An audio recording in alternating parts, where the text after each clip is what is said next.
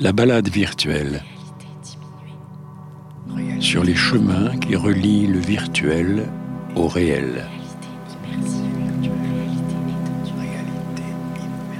Nous partons nous promener dans le virtuel.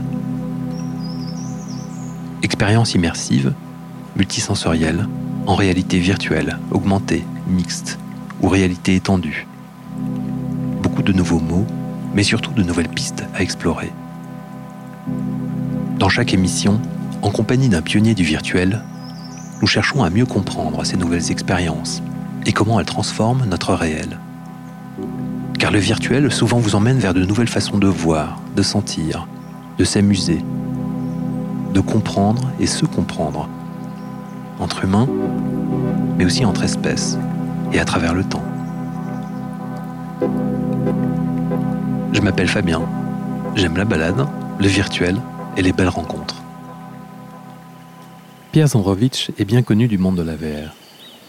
En 2015, il réalise I Philippe, un film dans lequel on devenait une version robotisée de l'écrivain Philippe Cadic.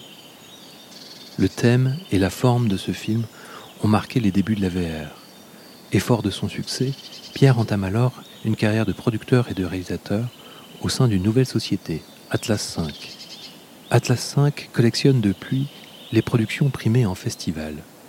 Altération de Jérôme Blanquet, la réalisation en animation de Battlescar et plus récemment Gloomy Eyes. C'est sans compter Miroir, une production ambitieuse sur laquelle Pierre travaille depuis plusieurs années. Alors qu'il commence d'en révéler certains aspects, nous nous sommes donné rendez-vous pour en parler au Jardin des Plantes de Paris, un endroit emblématique pour Pierre. Je suis à l'origine réalisateur de films classiques, c'est-à-dire euh, enfin traditionnels on va dire, de films dans un, dans rectangle. Et puis euh, j'ai découvert la réalité virtuelle il y a 5-6 ans maintenant je pense. Et depuis je me suis spécialisé un peu là-dedans. Euh, la réalité virtuelle ça couvre énormément de choses aujourd'hui. Et je crois que j'essaye de, d'explorer un peu tous ces champs divers. En réalité virtuelle Alors en réalité virtuelle, absolument. J'ai euh, venant d'un background plutôt live, c'est-à-dire de- euh, d'images animées, euh, 25 images secondes, euh, j'ai euh, commencé par ça. J'ai fait un peu de pub et puis j'ai fait un film qui s'appelle euh, I Philippe. Donc un film 360, c'est plus comme ça qu'on pourrait l'appeler en relief, sur l'histoire vraie de la tête de Philippe Cadic.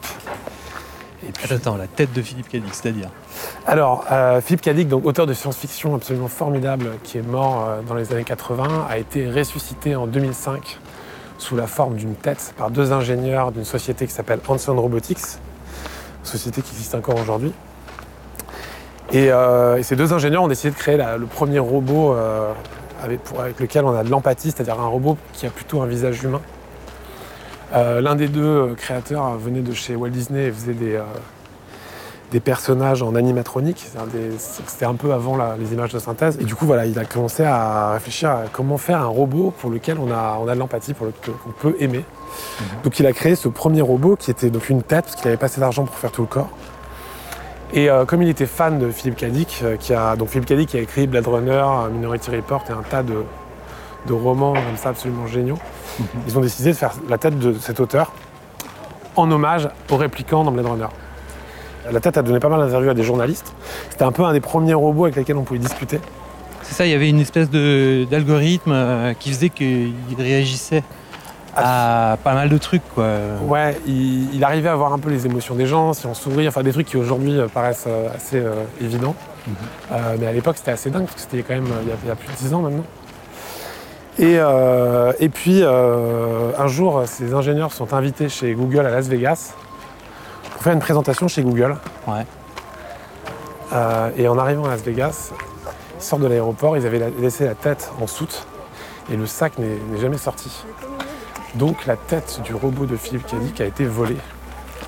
Perdu, Et- en tout cas. euh, jamais retrouvé quoi. Ouais, on aime bien dire, euh, enfin la, la légende veut qu'elle a été volée, c'est plus marrant. D'accord.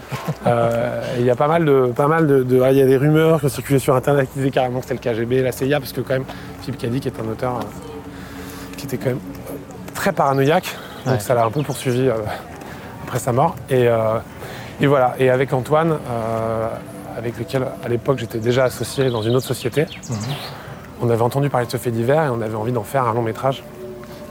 Mais étant des petits, un, un petit réalisateur, Antoine, un petit producteur, on n'avait pas vraiment les épaules pour monter ce projet. Surtout que c'est un auteur de science-fiction américain, donc en France, ça n'avait pas trop de sens. Euh, et, euh, et quand la réalité virtuelle est arrivée, on s'est dit, mais est-ce que ça serait pas le format idéal pour raconter l'histoire de cette tête Et tout d'un coup, on devient, le spectateur devient la tête du robot. Et comme en film 360, on est assez passif, il y avait comme ça un moment où la- le fond et la forme se, se- se rencontraient. Et on est allé voir Arte euh, avec l'idée. Euh, Arte euh, avait l'intention de faire un cycle sur Philippe Cadic un an après. Donc il y a eu un aliment des planètes. On a tourné le film. Can you hear us? I hear you perfectly well, David. Can you tell me your name? My name is Philip, but everybody calls me Phil. Uh, when were you born, Phil? I was born on December 16th, 1928, Where? in Chicago, Illinois. What do you do for a living? I am a writer. Can you tell us where we are? Home, I guess? Uh, and what, what year is it? We're in 2005. Gosh, that makes me such an old man. C'était euh, une aventure assez géniale parce qu'il fallait, euh, bon, il fallait tout penser euh, avec les codes de cette euh, nouvelle technologie.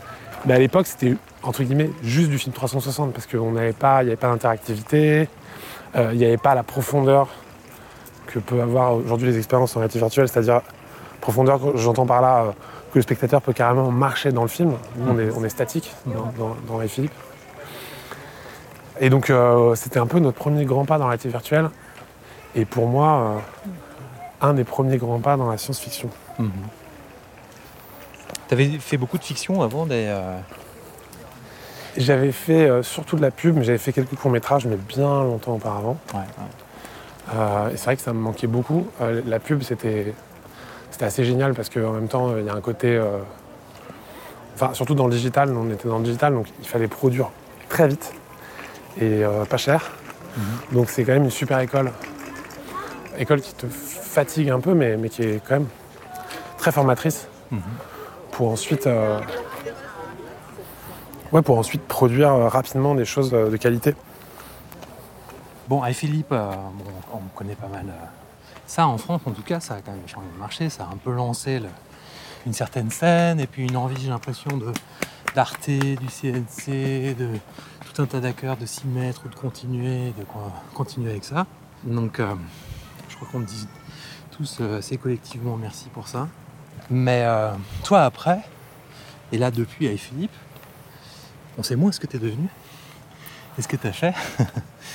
Et donc, euh, avec Philippe, c'était quand? C'était 2016, 17 C'est il y a déjà très longtemps, ouais. Enfin, ça paraît longtemps, mais... Ouais, euh, je pense que c'est il y a bien 4 ans, voire 5 ans. Il y a un projet qui s'appelle euh, Miroir, qui est pour moi le projet que je voulais, je voulais faire absolument après Aïe Philippe. Au début, je voulais en faire un film 360 et je voulais que ça aille vite, un peu comme Aïe Philippe. Je me suis dit, euh, bon, bah, c'est un truc que je vais pouvoir produire en un an, peut-être un an et demi. Et puis en fait, euh, ça a pris vachement plus de temps, déjà parce qu'on a changé de structure, mais aussi parce que euh, j'ai changé mon fusil d'épaule. J'ai j'ai une sorte de révélation, mais, euh, mais je ne dois pas être le seul, que le film 360, c'est- du film 360. C'est pas réellement, enfin selon moi, c'est pas réellement de la réalité virtuelle. Et j'avais envie d'un truc un peu plus, euh, enfin de repousser encore un peu plus le, le défi et, euh, et de- d'essayer de créer une, une expérience cinématographique dans laquelle le spectateur peut se placer. Ça ressemble au petit bosquet qui est en haut de début de Chaumont. Ouais. Parce qu'il n'y a pas beaucoup d'ombre, mais... euh, Il n'y a pas beaucoup d'ombre, il fait hein. euh, très très chaud. Ouais. Voilà, Miroir, c'est l'histoire d'une euh, femme qui est envoyée sur une planète sur laquelle potentiellement on, on pourra tous vivre un jour, qui s'appelle la planète Miroir. Ouais. Et, euh, et en fait, au moment où elle et son équipe rentrent dans l'atmosphère de la planète, ils sont tous euh, éjectés parce qu'il y a un problème dans le vaisseau. On ne sait pas très bien ce qui se passe, mais. Et, euh, toute l'équipe est éjectée dans une petite capsule à différents endroits de la planète. Et nous, on suit euh, Clarisse, qui donc sort un peu dans un sale état de cette, de cette capsule et qui doit coûte que coûte retrouver les autres membres de l'équipe. Et chemin faisant, euh, elle commence à avoir des sortes de- d'hallucinations, euh, comme des sortes de mirages qui apparaissent autour d'elle. Et, euh, et l'idée, c'est qu'on a un peu le sentiment que la planète ou un esprit sur la planète essaie de communiquer avec elle. avec elle. Et l'idée, c'est de, de créer une sorte de, de, de frontière un peu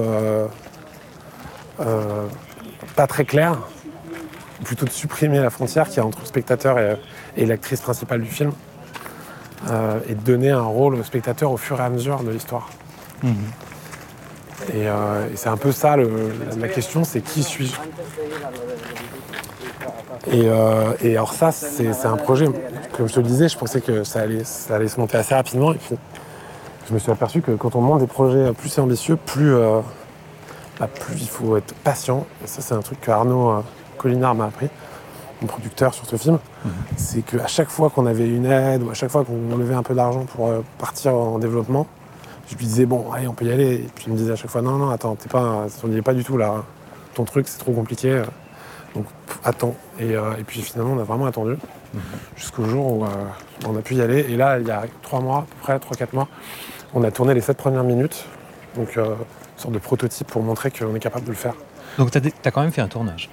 Ouais, alors c'est ça qui est génial, c'est que euh, tu vois, sur des trucs en réalité virtuelle, souvent il n'y a pas de tournage parce que tout est en 3D. Donc, euh, si tu veux, moi je me suis retrouvé. euh, moi j'avais, j'adore le plateau, j'adore être avec une équipe et j'adore l'instant, le truc où en fait tu chopes un truc et c'est maintenant et pas. C'est pas un truc que tu peux modifier à l'infini. Et en même temps, c'est ça que j'aime bien dans la réalité virtuelle, c'est que tu peux modifier aussi beaucoup. Mais j'aime bien qu'il y ait des choses quand même qui soient L'énergie du présent. Ouais, puis, puis aussi qu'il y ait des trucs qui soient verrouillés quelque part.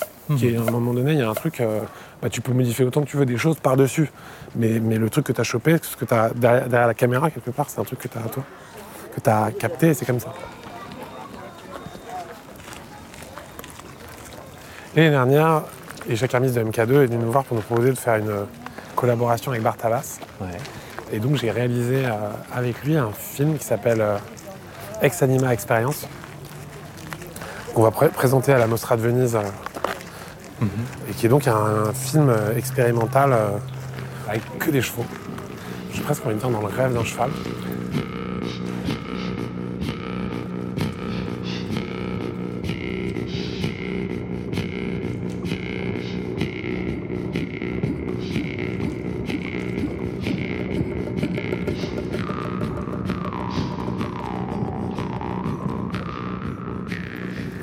Et c'était un tournage complètement dingue parce que déjà tourner un film 360 pour en faire un truc de qualité, c'est déjà hyper compliqué. Donc j'ai travaillé avec un studio avec lequel j'avais fait euh, avec Philippe qui s'appelle euh, Saint-Georges, Ouais. qui est hyper bon euh, pour tout ça, qui est hyper fort. Donc on a travaillé ensemble sur ce projet. Et alors déjà, première contrainte, c'est un film 360. Deuxième contrainte, c'est un film en relief. Et troisième contrainte, on tourne avec des chevaux. Et en fait, les chevaux, bah, c'est pas comme des acteurs, tu peux pas leur dire assis-toi là, fais ça, dis ça. Et en plus, les chevaux n'ont aucune capacité d'abstraction. C'est-à-dire que si jamais tu as un technicien qui est en train de faire un truc euh, à- côté, bah, il ne peut pas se concentrer. Donc euh, on tournait toujours dans le silence. Et c'est Bartabas qui, euh, qui s'occupait des chevaux? Bartabas euh, s'occupait des chevaux, il n'était pas seul, hein, mais euh, c'est lui qui dirigeait on va dire, la danse. Et en fait, on a découpé ensemble le film et on a créé un peu ce que, ce que ça pouvait être, enfin, adapter son, son monde, on va dire, en réalité virtuelle. Et franchement, c'est hyper beau. Quand euh, Elisha Kermit nous a proposé le projet, je suis allé voir euh, le spectacle de Bartabas. Et je suis sorti de là, c'est ça qui est assez génial et c'est ça qui me plaît dans certains projets, c'est quand tu n'es même pas capable de décrire ce qui vient de t'arriver. Je suis sorti de là, je comprenais même pas ce que j'avais vu. C'était tellement. euh, C'est vraiment, il y a un côté événement, quoi. c'est vraiment un truc, tu n'as jamais vu ça. C'est- Mais même, tu vois, un truc aussi bête qu'un cheval blanc qui arrive sur scène et qui s'allonge, c'est assez bouleversant. Non, on va où tu Ouais, veux on peut passer par là Ouais, c'est quoi les, c'est des, des grandes serres là déjà là? Ouais, alors ça, c'est deux grandes serres. C'est deux lieux que j'affectionne beaucoup, beaucoup. T'as tourné ici? J'ai pas tourné, je- j'en rêverais de tourner dans une serre. Euh, c'est, euh, je sais pas pourquoi les cerfs, c'est un truc qui m'a toujours fasciné parce que j'ai l'impression que c'est un monde dans le monde. C'est, pour le coup, c'est, c'est comme une, euh, une simulation d'une forêt. Ouais, ouais, ouais, complètement. Euh, C'est- ça. Ouais, c'est ça, ouais. C'est très entretenu, il n'y a rien de qui tient partout tout seul. hein, Ouais. Et puis c'est hyper beau. Le, le- c'est, c'est un, puis il y a un côté un peu refuge aussi, je trouve.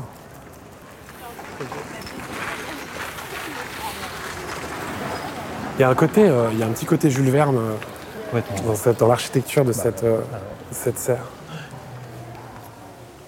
Alors, ce qui est, ce qui est rigolo quand même, c'est qu'il n'y a pas de bruit d'insectes. C'est vrai. Hein, c'est une, forêt tropicale, mais elle est tellement quand même virtuelle, artificielle, qu'il manque des trucs. Il Ouais. n'y a pas d'oiseaux, Il n'y a pas non plus de. il n'y a pas d'insectes. Il n'y a pas- d'animaux, ouais, même de, de lézards. de- Ouais, ouais. Mais euh, il y a du soleil, il y a de l'eau.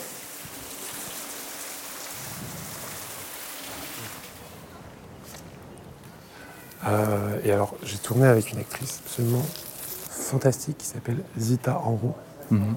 qui a eu un César du meilleur sport féminin euh, il y a deux ans pour un film qui s'appelle Fatima. Ouais. Et on a tourné ensemble ces sept premières minutes, qui sont donc ouais, vraiment le début du film. Et en fait, c'était assez nouveau pour moi comme pour elle de tourner en motion capture, c'est-à-dire donc une sorte de combinaison qui permet de- d'enregistrer tous ses mouvements Mhm. euh, avec une caméra face à son visage qui enregistre toutes ses émotions. Enfin, ces expressions faciales, c'est ouais, ça ses ou- expressions faciales, Mhm, ouais, mhm. absolument. Et puis, et puis par la suite, enfin même au début, dès le début, on a commencé par ça, on, on l'a intégralement scanné euh, pour euh, avoir son vrai visage dans le film. Donc on va avoir une sorte d'avatar euh, de Zita Mhm. euh, Avec ces mouvements. avec ses mouvements à elle, et puis, naturels. et puis on va pouvoir se déplacer euh, autour d'elle et la suivre euh, dans, ses, euh, dans son histoire. Mais euh, quand tu dis on, c'est qui on? On, c'est le spectateur. C'est-à-dire que nous, on va être euh, son, son personnage? Non, non, nous, on est un- un- une sorte de personnage fantôme au début. On est comme une caméra qui se balade, peu comme le cinéma, sauf qu'on peut se balader dans le film. Ouais. Et à mesure que l'histoire euh, se développe, on, on fin- on commence à jouer un rôle dans l'histoire. D'accord. Et, euh, et en fait, moi, j'ai toujours trouvé que la réalité virtuelle, ça, ça bah, je suis pas le seul. hein, et- Enfin, c'est pas nouveau, mais ça, ça pousse un peu à ça. C'est-à-dire que vu qu'on n'a plus de quatrième mur, Mhm. on a, on a tout de suite, en tant que spectateur, ce sentiment de, bah, d'être un. Alors, je déteste ce mot, mais je vais quand même l'employer, d'être un spectateur. Ouais. Où en Il fait, n'y a pas de euh, hein, pour le moment. Ouais. Où en fait, euh, tu, te, tu peux pas, euh, tu peux pas ne rien faire. Tu peux pas, enfin, tu peux ne rien faire, mais tu peux pas. On peut pas faire comme si tu n'existais pas. Ouais. Et, euh, et d'ailleurs, euh, souvent, euh, au début, quand la réalité virtuelle est- a recommencé, parce qu'il y a eu plusieurs périodes, mais quand elle a recommencé à naître il y a 5-6 ans, bah, les premiers films qu'on voyait, c'était des films où souvent tu avais des personnages qui arrivaient dans la scène en disant Vous ne pouvez pas parler, vous ne pouvez pas vous déplacer, mais c'est complètement normal, vous êtes malade, vous avez un truc. Donc on a vu toute une série de films comme ça, on était toujours des, des gens euh, handicapés, enfin toujours un problème. euh. Euh, je pense que, en fait, c'est marrant parce que j'ai l'impression que, comme ça fait quasiment 4 ans que je bosse dessus, j'ai l'impression que chaque année, il y a un nouveau truc qui m'intéresse sur ce projet. Et d'ailleurs, euh, quand j'ai. Il y a une époque où j'avais j'ai travaillé avec un, un scénariste qui m'a qui m'a filé un coup de main, un peu, qui, fait, qui a fait un peu du strict, script doctoring, qui s'appelle Nicolas Peufailly. Mhm. Et, euh, et en fait, il m'a aidé carrément à supprimer des choses, parce qu'il y avait trop de choses dans ce film. Il y a un moment donné où, quand un projet prend tellement de temps, tu as envie de raconter tout dedans, et ça devient une sorte de truc euh, impossible à digérer pour le spectateur. Euh, mais globalement, il y a un truc qui est clair, c'est que euh, j'ai une obsession euh, sur la, avec la mémoire, avec les souvenirs, avec euh, euh, le fonctionnement de la mémoire. Et, euh, et dans ce film-là, c'est un peu ce que je- j'explore. Euh, je pense qu'il y a un mélange de, puis aussi du deuil. Mhm. Ça parle beaucoup du deuil et de, de comment on fait pour, euh, pour, pour le traverser, le digérer, le, le vivre. Donc c'est un peu les, les deux grandes thématiques du projet. Euh, ensuite, c'est marrant parce que j'en parlais avec une journaliste y a- il y a trois semaines à Annecy et je lui disais que pour- elle me demandait pourquoi de la science-fiction. Et en fait, je lui disais, mais en fait, la science-fiction, ce qui est génial, c'est que j'ai l'impression que. D'ailleurs, tu m'en parlais un peu tout à l'heure, c'est Mhm. j'ai l'impression que tu peux créer toutes tes règles et que tu as presque. Tu ouais, tu peux créer un monde en fait à toi avec tes propres règles et, euh, et ça te permet de pouvoir euh, parler de. Ça, ça me libère en fait de plein de contraintes euh, que j'ai pas dans le réel. Je trouve que le, le réel, quand je dis le réel, c'est la vie de tous les jours, Mhm. c'est le présent. c'est, euh, Donc là, la science-fiction, ça te ramène tout de suite dans un truc euh, qui peut être euh, poétique. euh. Là, dans Miroir, c'est vrai que tu rentres par la science-fiction et assez vite, tu... on part dans du drame finalement assez classique. Ouais, Ça, ça devient. Enfin, si tu veux, on se détache assez vite de tous les gadgets et tout. Il y a juste un- une vraie introduction vraiment SF avec une capsule qui s'écrase, machin. Et puis assez vite, c'est plus une sorte de huis clos sur une planète avec une femme qui essaie de, de survivre. Et donc elle revisite ses propres souvenirs, c'est des, souvenirs qui, qui se cristallisent à ce moment-là Ouais, au début, elle sait pas trop ce que c'est. Et puis au fur et à mesure, elle comprend que c'est des souvenirs qui sont liés à, à, à sa vie Ouais. et se crée une sorte de puzzle qu'elle essaye de, de, de rassembler pour, euh, pour comprendre ce qu'on ce qu'on essaie de lui dire. Mhm. Et, euh, et je, bon, je ne vais pas révéler euh, la fin de l'histoire, mais, mais elle finit par bien sûr y arriver. Ouais. Et, euh, et, ce- et- et la- à l'issue de ce, de, ce, de ce chemin, il faut qu'elle qu'elle choisisse. euh, elle a un choix à faire. en Ouais. fait. Et euh, et il n'y a pas de bon choix.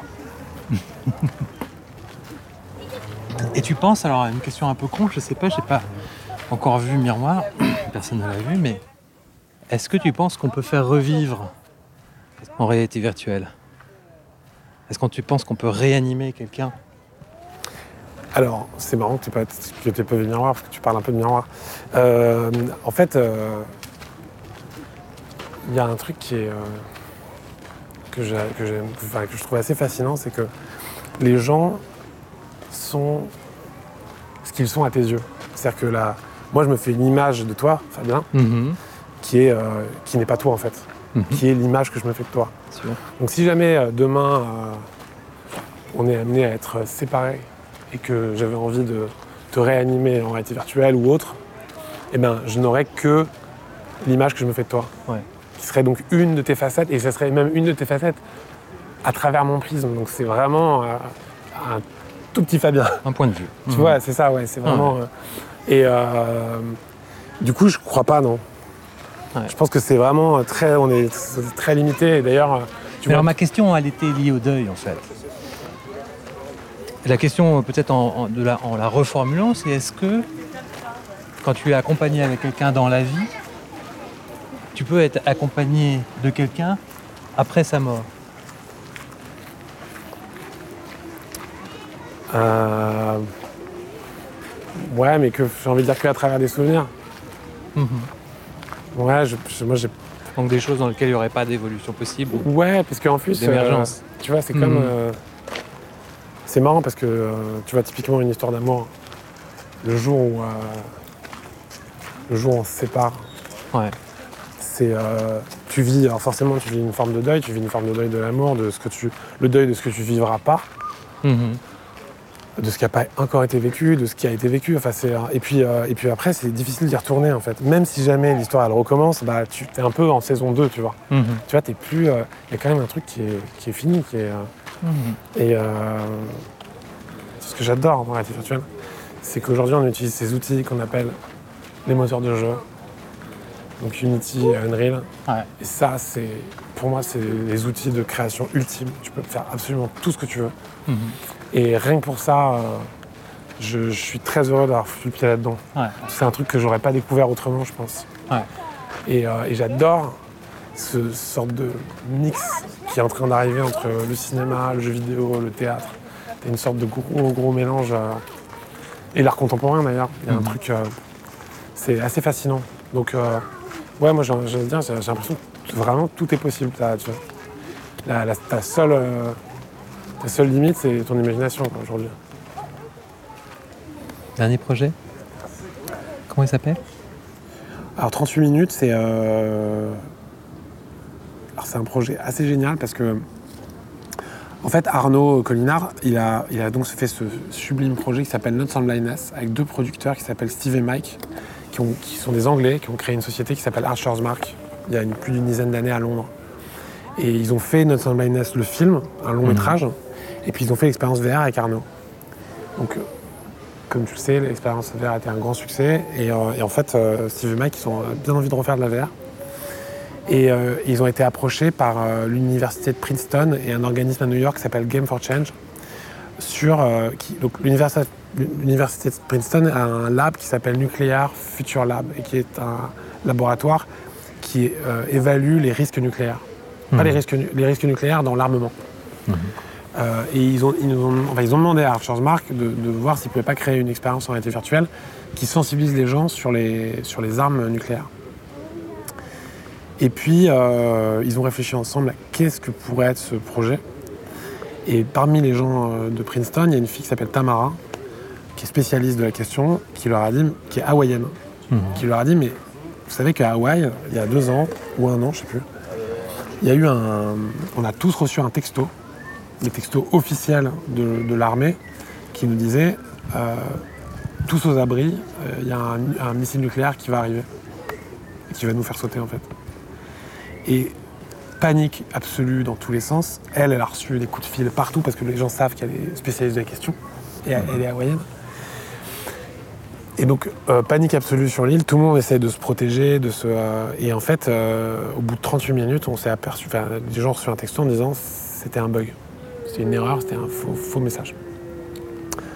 Donc, si tu veux, ce qui est marrant dans ce projet, enfin, dans cette histoire, c'est que rien n'a changé, mais tout a changé dans la tête de ces gens. C'est-à-dire, tout d'un coup, ils se sont dit, mais en fait, peur était réelle, quoi. La, Ouais, la ça- menace a été réelle. ouais, la menace, ça peut vraiment arriver. C'est-à-dire que du Mhm. jour au lendemain, je peux recevoir un texto qui me dit, bah voilà, là, en fait, tu vas mourir. Mhm. Et, euh, et en fait, c'est, à travers une série de, de, de, euh, testimonials, euh, comment on dit, de témoignages, Mhm. à travers une série de témoignages, on raconte cette, cette histoire de ces 38 minutes où, le, où Hawaï a cru qu'ils allaient euh, sombrer. Et donc c'est, donc c'est une collaboration avec euh, Archer's Mark et Atlas V. Mhm. Donc, euh, donc l'idée, c'est vraiment de, de faire un. Enfin, pour nous, c'est vraiment de faire un, un vrai- un film dans lequel tu peux marcher. Mhm. Euh, donc, c'est un vrai documentaire. Et donc ça se passe à Hawaï Vous Ça se, passe à, ouais, ça se passe à Hawaï. euh, et là, on est en, en développement du prototype. On a, on a fait un trailer qu'on a présenté à, à l'événement Game for Change il y a un mois à New York. Mhm. Et là, on est en financement. Et 38 minutes, alors, euh, c'est pour quand? Euh, là, on lance le on est en plein, on est en début du développement. Ouais. Donc ça, à mon avis, euh, oula, pas avant 2021. Pour le complet? Ouais, pour le complet, ouais. Pareil, on verra. Ouais, on- l'année prochaine. L'année prochaine, on verra les premières images. Quand tu dis complet, c'est combien de temps euh, complet? Alors, idéalement, ça ne te surprendra pas, mais idéalement, on aimerait bien faire une expérience qui dure 38 minutes. Ah, chouette, bien sûr. Ce serait, ce serait ça le. Avec un compteur, euh, Ouais. super. C'est bien 38 minutes pour la VR. Bah écoute, ouais, je pense que c'est pas. C'est, en- long, mais ça va. C'est long, mais puis d'ici 2021, on aura des, des casques hyper, hyper légers. Et là, c'est pas de la vidéo d'ailleurs. Non, c'est pas de la vidéo, c'est de la volumétrique, capture, Ah oui, de la c'est capture volumétrique en fait. Capture volumétrique. Comment t'appelles la Kinect Ça Volumétrie Bah ouais, c'est. euh, Vidéographie Non, ouais, c'est de la capture volumétrique, hein, j'ai envie de dire. Je pense, je pense que c'est ça. hein. Ce que j'adore dans la réalité virtuelle, c'est qu'aujourd'hui, on utilise ces outils qu'on appelle les moteurs de jeu. Donc Unity, Unreal. Ouais. Et ça, c'est, pour moi, c'est les outils de création ultime. Tu peux faire absolument tout ce que tu veux. Mhm. Et rien que pour ça, euh, je, je suis très heureux d'avoir foutu le pied là-dedans. Ouais. C'est un truc que j'aurais pas découvert autrement, je pense. Ouais. Et, euh, et j'adore ce sorte de mix qui est en train d'arriver entre le cinéma, le jeu vidéo, le théâtre. C'est une sorte de gros, gros mélange. euh, et l'art contemporain d'ailleurs. Il y a un Mhm. truc. euh, c'est assez fascinant. Donc, ouais, moi j'ai l'impression que vraiment tout est possible. T'as- tu vois. La, la- ta, seule, seule limite, c'est ton imagination aujourd'hui. Cet épisode de la balade virtuelle a été monté et mixé par Laurie Galigani, produit et coordonné par Camille Jean-Jean. La balade virtuelle est une émission produite par Fabula avec le soutien du partenaire fondateur UniXR, le think tank des réalités virtuelles. Cette émission a été préparée et présentée par Fabien Sioufi. Nous tenons à remercier nos partenaires de diffusion que sont Magélis, Pôle de l'image d'Angoulême, et Métamédia, le blog de veille journalistique de France TV.